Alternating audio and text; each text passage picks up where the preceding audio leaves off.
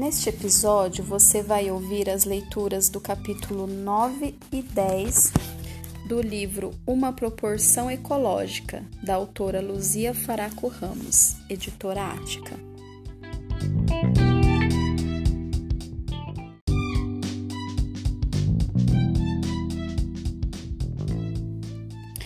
Capítulo 9 Cuidando do Meio Ambiente No banheiro masculino, Gustavo brincou com Pedro.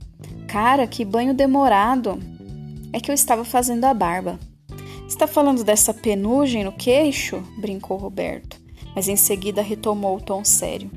Não é porque o aquecimento do sítio é solar que o banho pode ser demorado. A água é coisa preciosa.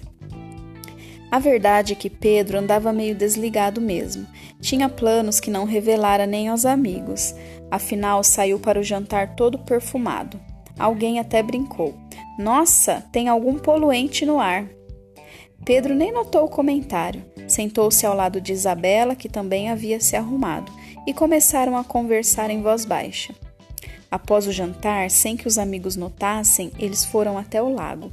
A noite de lua cheia se encarregava do cenário. Então é isso, Isabela. Confesso que no começo fiquei um com o pé atrás com você.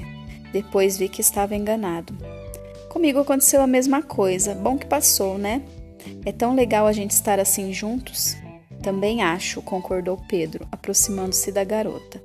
E aproveitando um momento de cumplicidade, trocaram o primeiro beijo. Não muito distante dali, sentados na grama, na claridade da noite, estavam reunidos Roberto, Mari, Lina e Gustavo. É incrível como as pessoas demoram para perceber a importância de reciclar materiais como uma maneira de economizar matéria-prima, água e energia. É isso, é uma questão de consciência. Não são todos que conhecem a necessidade de economizar água, disse Lina. Até gente que sabe às vezes desperdiça tomando banhos demorados ou deixando torneiras abertas sem necessidade, como faço de vez em quando, disse Roberto com sinceridade.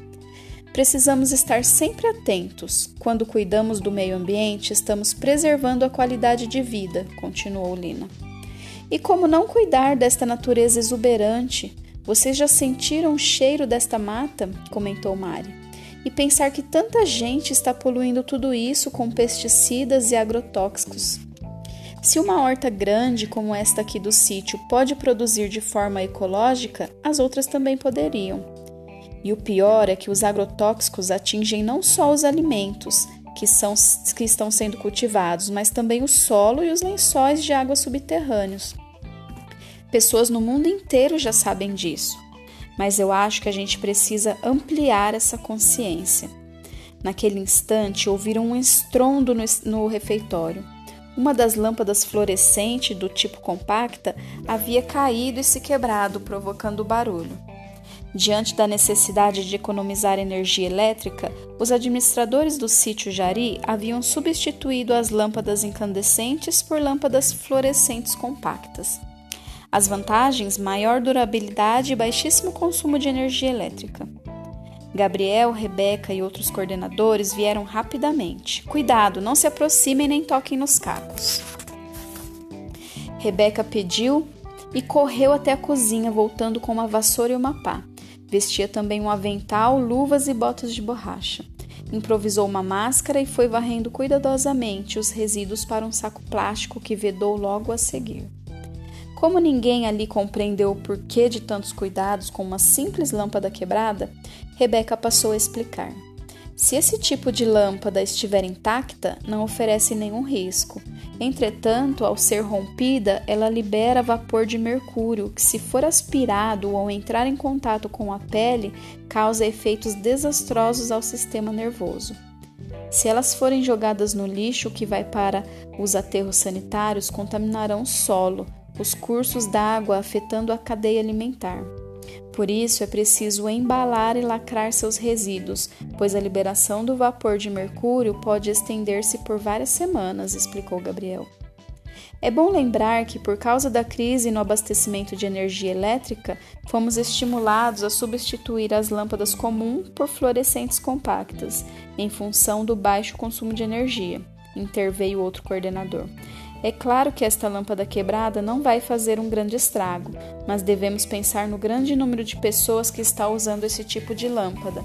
Pensem nas escolas, hospitais, indústrias, repartições públicas. Esse tipo de lâmpada precisa de uma coleta especial e a população tem de saber como proceder em caso de quebra e descarte para evitar a contaminação, continuou Rebeca. O aspecto mais importante dessa situação foi que a prefeitura, dias depois, começou a fazer parcerias com a sociedade. As lojas que vendiam esse tipo de material passaram a orientar os consumidores quanto ao procedimento em caso de quebra.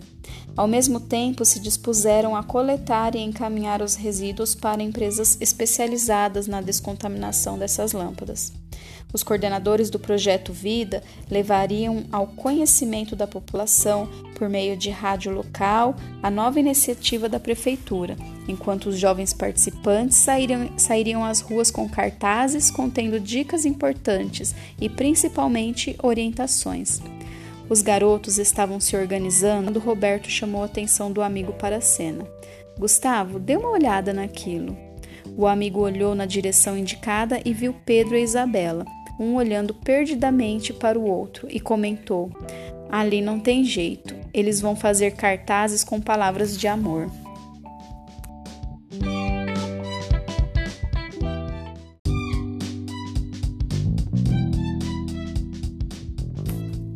Capítulo 10 O fim de semana o sábado do baile chegara e os 20 jovens da cidade iriam almoçar no acampamento.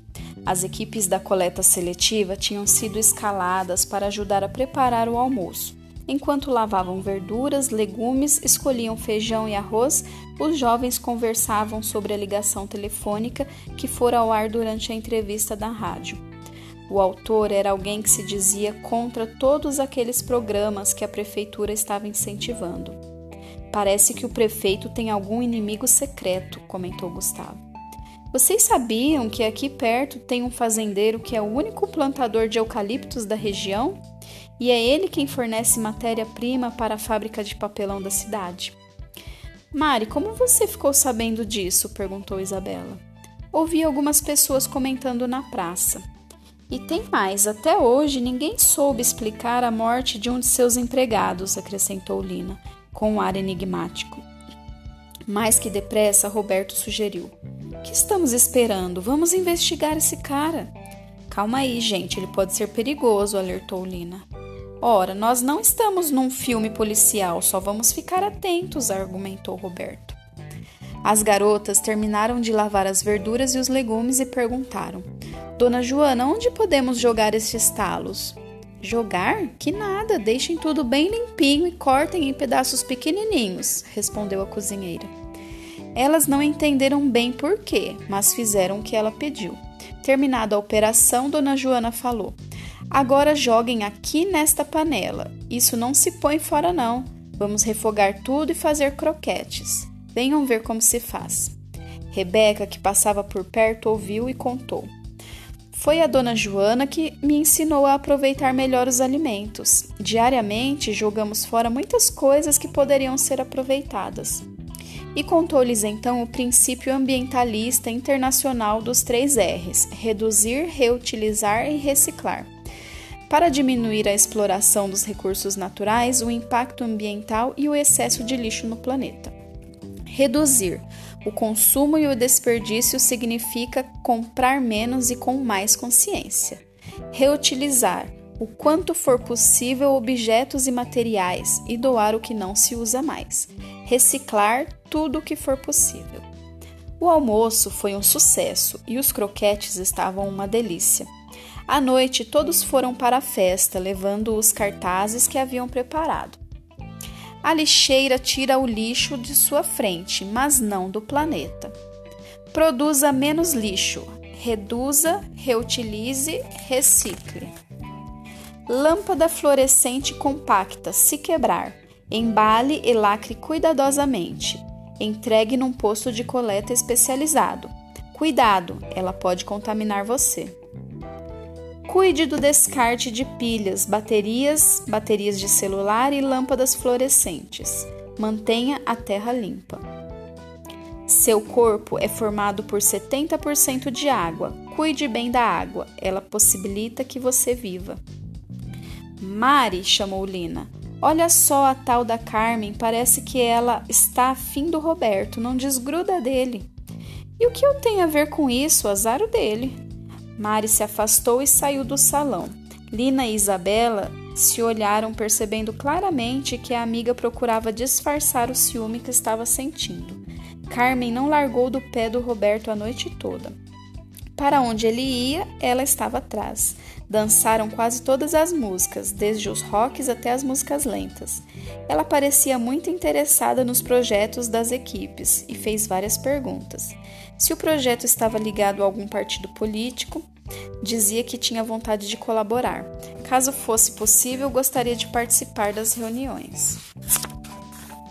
No entanto, Roberto começou a ficar intrigado com aquele interesse exagerado e esclareceu que todos estavam ali por puro idealismo, sem qualquer envolvimento político.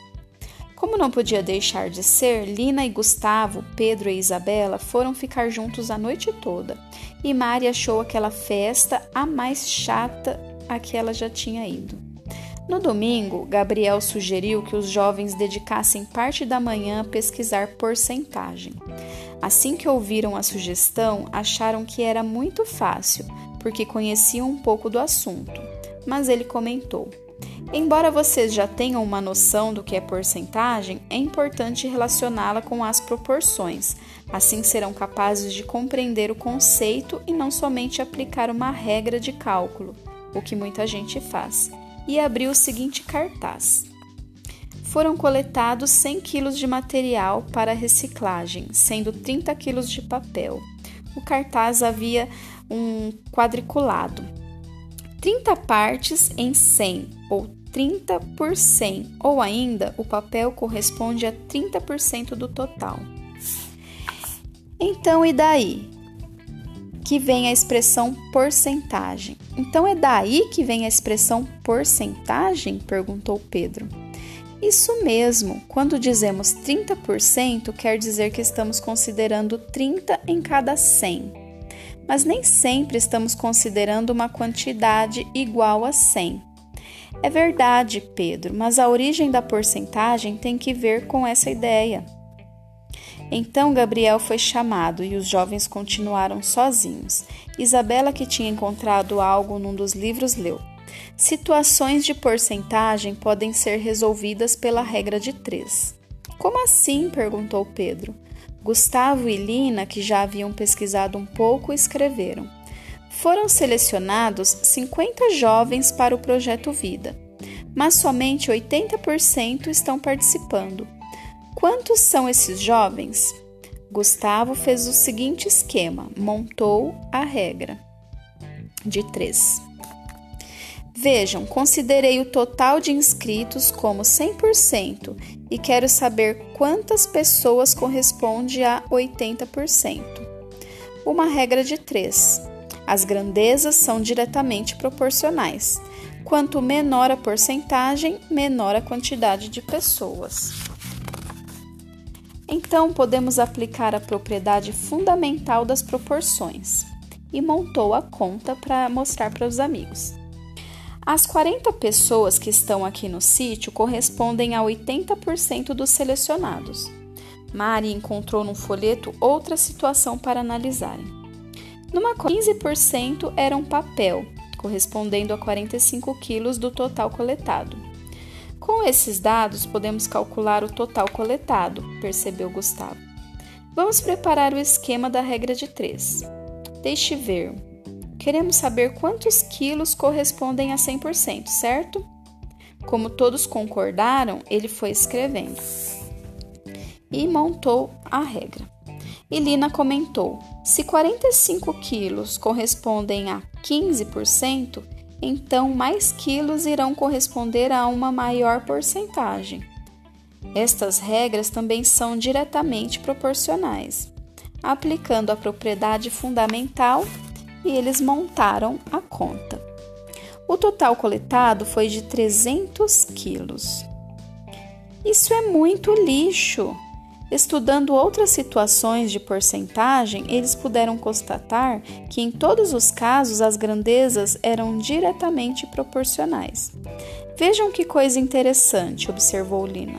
Toda a taxa de porcentagem corresponde a uma fração em que o denominador é 100, ou seja, a uma fração centesimal. E essa fração também podia ser escrita em forma de número decimal, completou Gustavo e montou a conta para mostrar.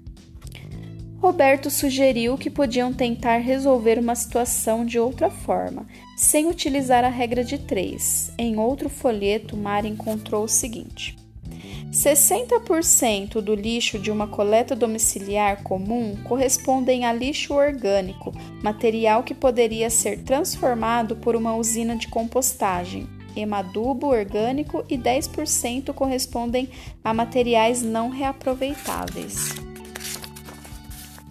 Quantos quilos de material reciclável poderíamos encontrar em, por exemplo, 2 mil quilos de lixo?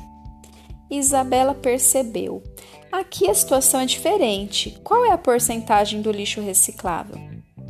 Se 70% correspondiam a lixo orgânico e materiais não recicláveis, então 30% eram de materiais recicláveis, respondeu Pedro. É mesmo, tudo isso junto sempre irá corresponder a 100% do material reciclável, independentemente da, da quantidade. Resolveram então calcular quanto era 30% de 2 mil, sem utilizar a regra de 3. Como 2.000 correspondem a 100 partes, vamos dividir 2.000 por 100 para achar o correspondente a uma parte, começou Lina. Então fizeram a divisão. Então a cada parte equivale a 20 quilos. Mas como queremos saber de 30 partes? Ora, vamos multiplicar 20 por 30. 30 vezes 20 igual a 600. Dessa forma, perceberam que em 2 mil quilos de lixo domiciliar, 600 quilos provavelmente poderiam ser reciclados.